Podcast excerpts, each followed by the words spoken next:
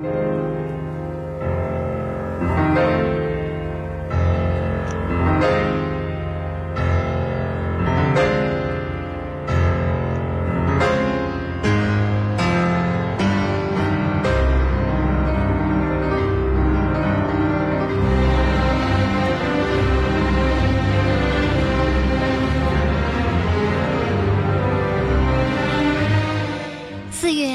号，钢琴家德米登科将在国家大剧院的舞台上带来一场钢琴音乐会。德米登科是一位俄裔英国钢琴家，他激情洋溢的精湛的演奏和他的音乐个性，使他成为本世纪最杰出的钢琴家之一。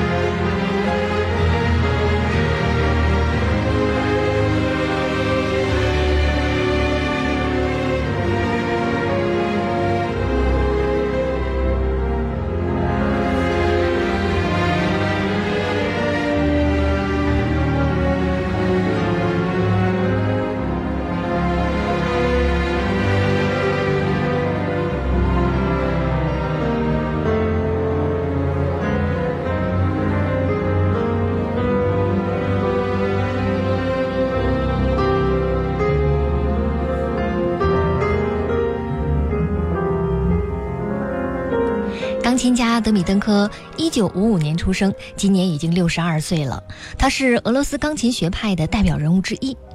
俄罗斯钢琴学派可以说是人才辈出，不少演奏家都成熟的很早，发展的也很快。不过有时也难免会提前凋零。还有一些演奏家呢，或许他们需要很多年才能够最终的站稳脚跟，开发出自身所固有的长处和特点，但是日后他们的发展却更加平稳。曾经多次在国家大剧院举行独奏和协奏曲音乐会的这位尼克莱·德米登科，无疑属于后者一位大器晚成的实力派钢琴家。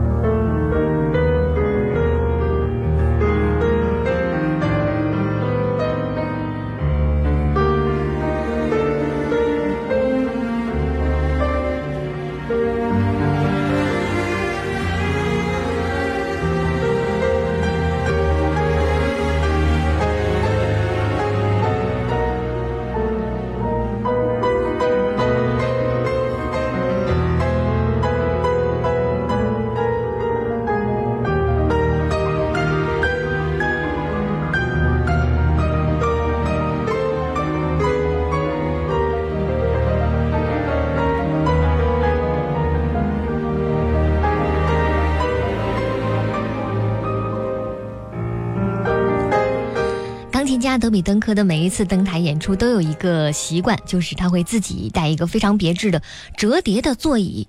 据说呢，这个折叠座椅一直被伴随着他在世界各地巡演的。上次来国家大剧院应该是在二零一三年的二月二十二号，那一次呢，他就是坐在自己带来的那把琴凳上。估计这一次应该也不会例外吧。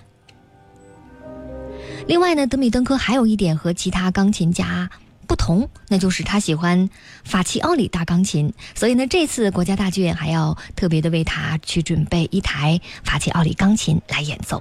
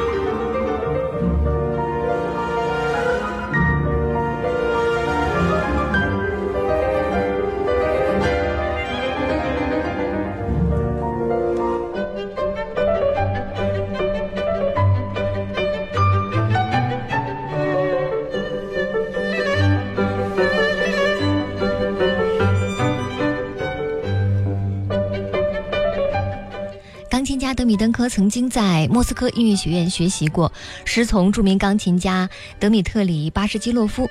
作为一位长期兼顾演奏和教学的钢琴大家，在巴什基洛夫的课堂当中，他始终把自己在舞台上积累的丰富的、宝贵的经验传授给他的弟子们。同时呢，他会在充分的了解学生各自的优缺点和艺术个性的情况下，针对每个人的特质去启发他们的潜能，而且呢，从来不把自己的意愿强加给学生。这种注重因材施教的方式，让德米登科进步很快。他在很短的时间里积累下一批属于非常适合自己的曲目，而且呢，演奏当中他也能够更好的把握作品内在的精神。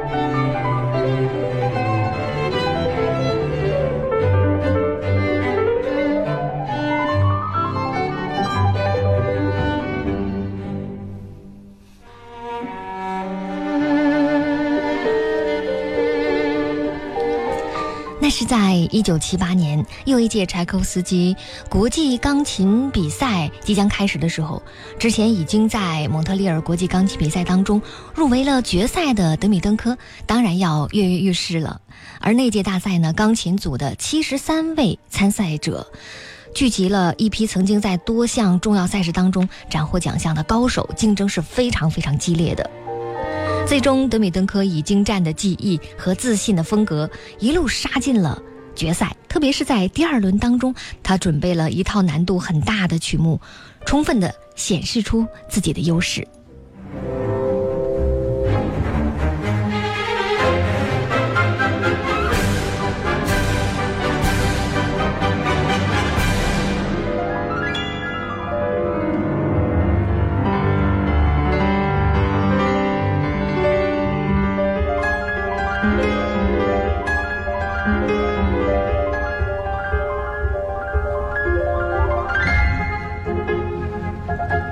决赛当中，德米登科在和乐队合作的是拉赫玛尼诺夫的钢琴协奏曲，再次发挥出他的个人的优势。他对于这部乐思很复杂的作品，敏锐而深刻的诠释，让人信服。最终呢，让他赢得了那一届大赛的三等奖，这也为他开启了一扇通往世界乐坛的大门。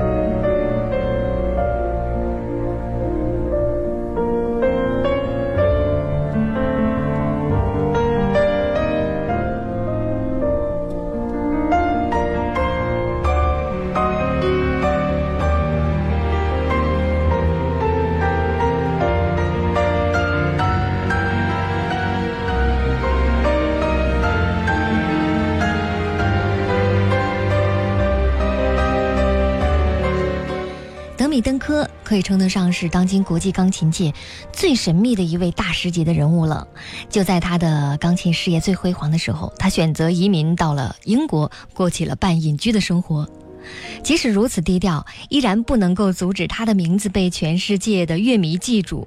他对普罗科菲耶夫、拉赫玛尼诺夫和柴可夫斯基等人的俄罗斯经典协奏曲的权威的阐释，为他赢得了极高的声誉。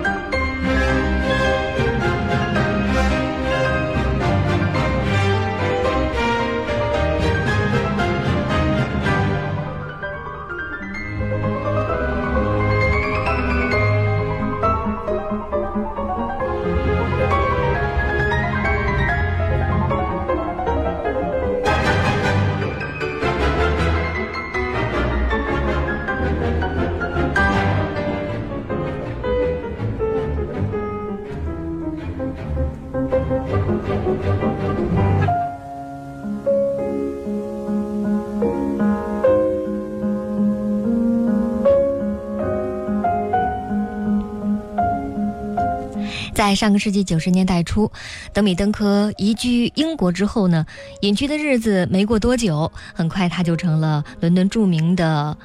威格莫音乐厅的座上宾。起初呢，他在那里一连举办了六场钢琴杰作系列独奏会，曲目呢选择的都是很注重于趣味性的小品，把钢琴艺术史当中大量被遗忘的佳作重新又带回到大家的眼前。紧接接着呢，他又在伦敦举行了肖邦系列和浪漫的旅程系列独奏会，同样是大受好评。人们为这位行事低调的钢琴家指尖所蕴藏的巨大的能量而赞叹不已。Thank you.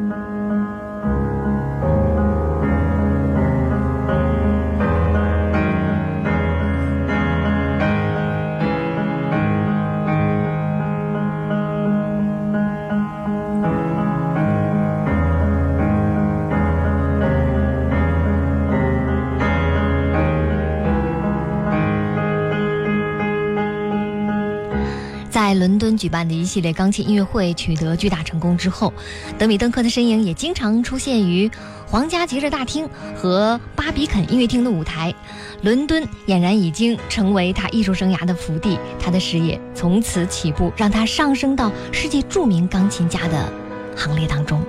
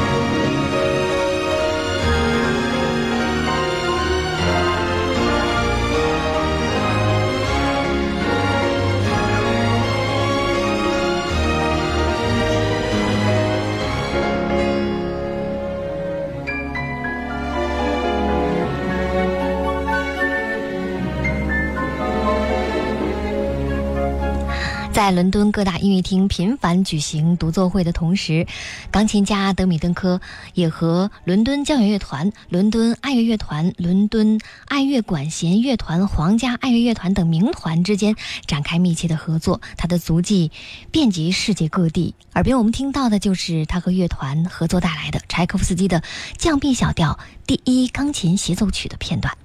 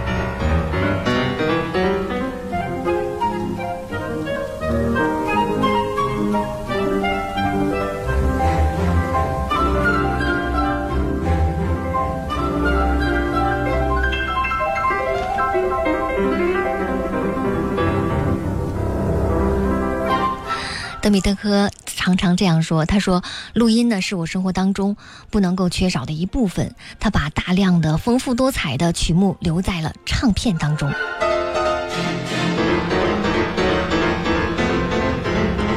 欣赏德米登科的演奏，我们总是能够发现，他能够找到属于那位作曲家和那部作品的最正确的声音。同时呢，他也拥有足够的技巧去表现出音乐当中的时间和空间感。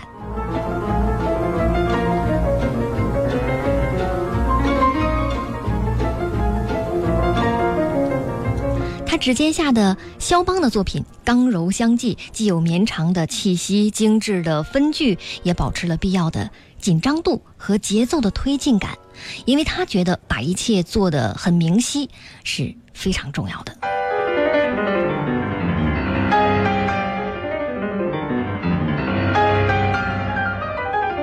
耳边我们听到的就是德米登科演奏的肖邦 C 小调革命练习曲的极版，这被称为世界上最快速的古典音乐之一。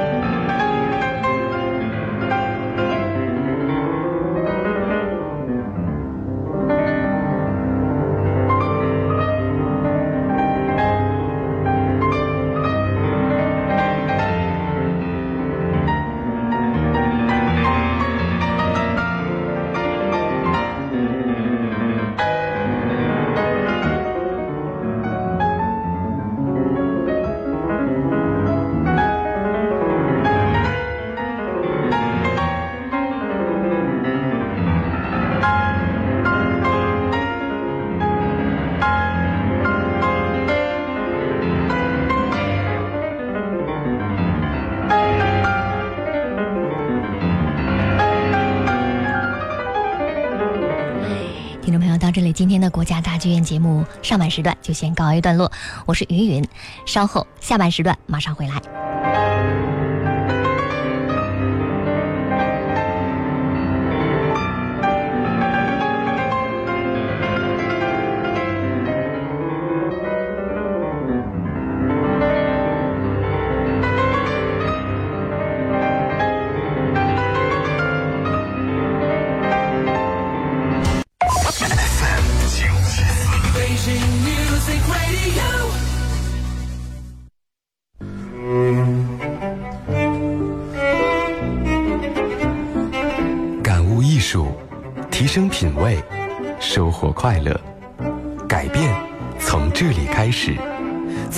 周一小时开始。北京音乐广播，国家大剧院，让艺术改变生活。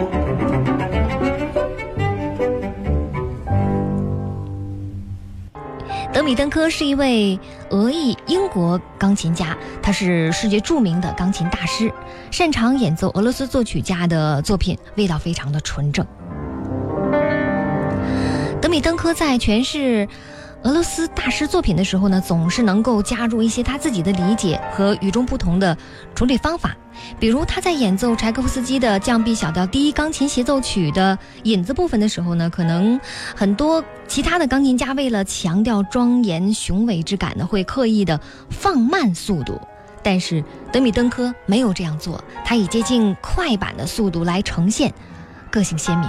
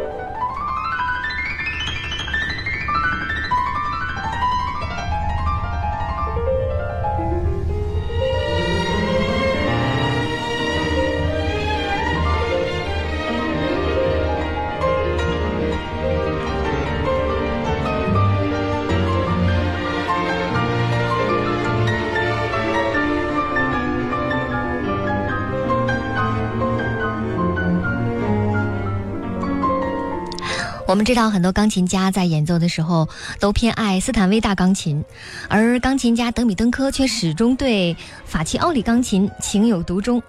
他眼中的法奇奥里是与众不同的。他说，他每一分钟都可以提供很多的东西，在这个过程当中，如果你能够找到自己的方式，它就成了世界上最好的钢琴。它的色彩丰富，充满活力，有让人难以置信的支撑力，声音非常纯净。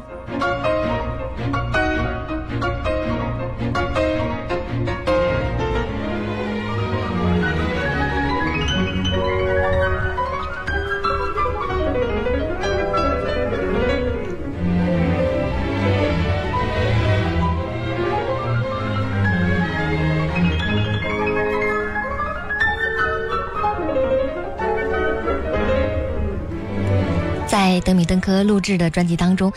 他在法奇奥里钢琴上奏出洪亮铿锵，犹如管风琴般的音响，展现出自己的最佳状态。来听听吧，这是德米登科用法奇奥里钢琴演奏的肖邦圆舞曲。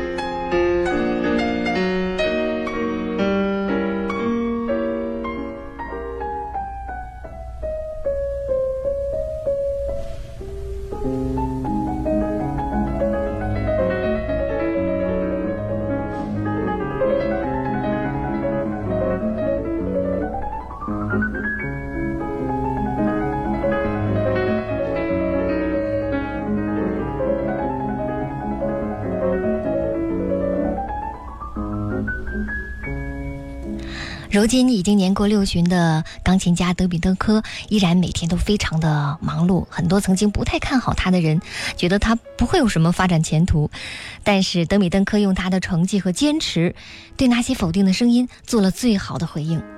四月二十号，他将带着一套风格反差很大的曲目，重返国家大剧院的舞台，为我们带来舒伯特的三首音乐瞬间、弗朗克科尔托的小提琴奏鸣曲和下面我们要听到的这首贝多芬的幺零六钢琴奏鸣曲。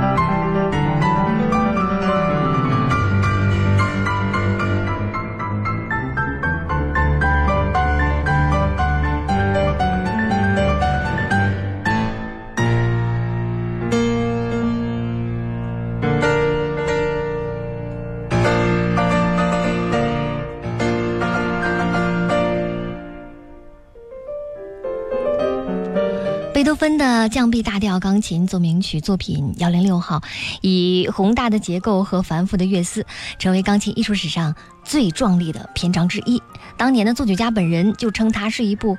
给钢琴家们添了很多麻烦的作品，至今它依然让很多演奏者们望而生畏。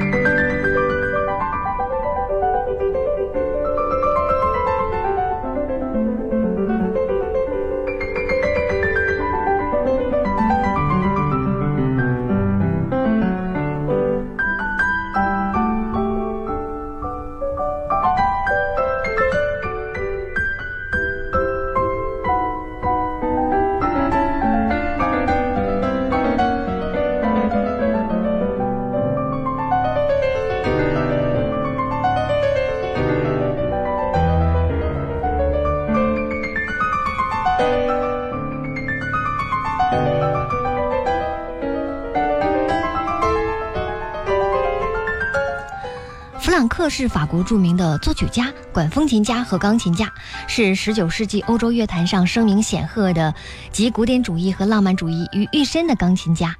他最有名的作品就是这次德米登科将演奏的 A 大调小提琴与钢琴奏鸣曲。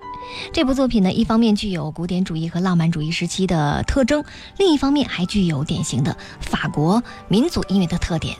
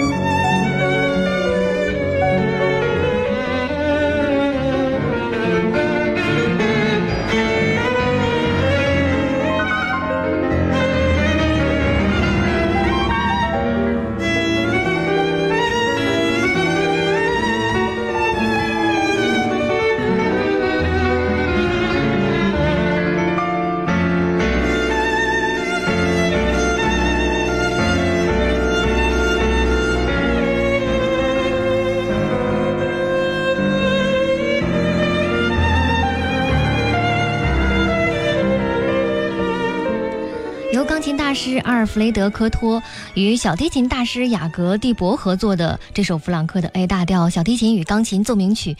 早就成为这部名作诠释的典范之作了。不过，由科托改编的钢琴独奏版，一直以来却很少有机会能够听到，即使是他本人也没有留下录音。那么，这次德米登科将于现场演绎，也是一次非常难得的机会。